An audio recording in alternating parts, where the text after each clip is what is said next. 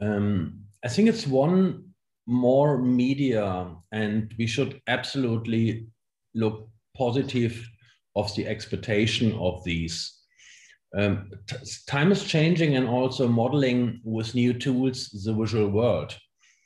Um, we have video art today, we have virtual artworks. All of a sudden, it's an enrichment.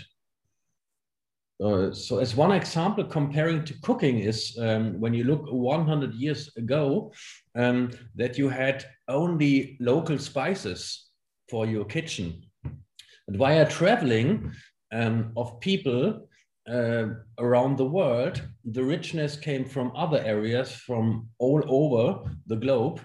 And you have a much more diversity in spices, as one example. So it's enriches extremely cooking. And this what I say is also with new media, haptical and virtual media, it's um, it's helpful for developing uh, a very young discipline.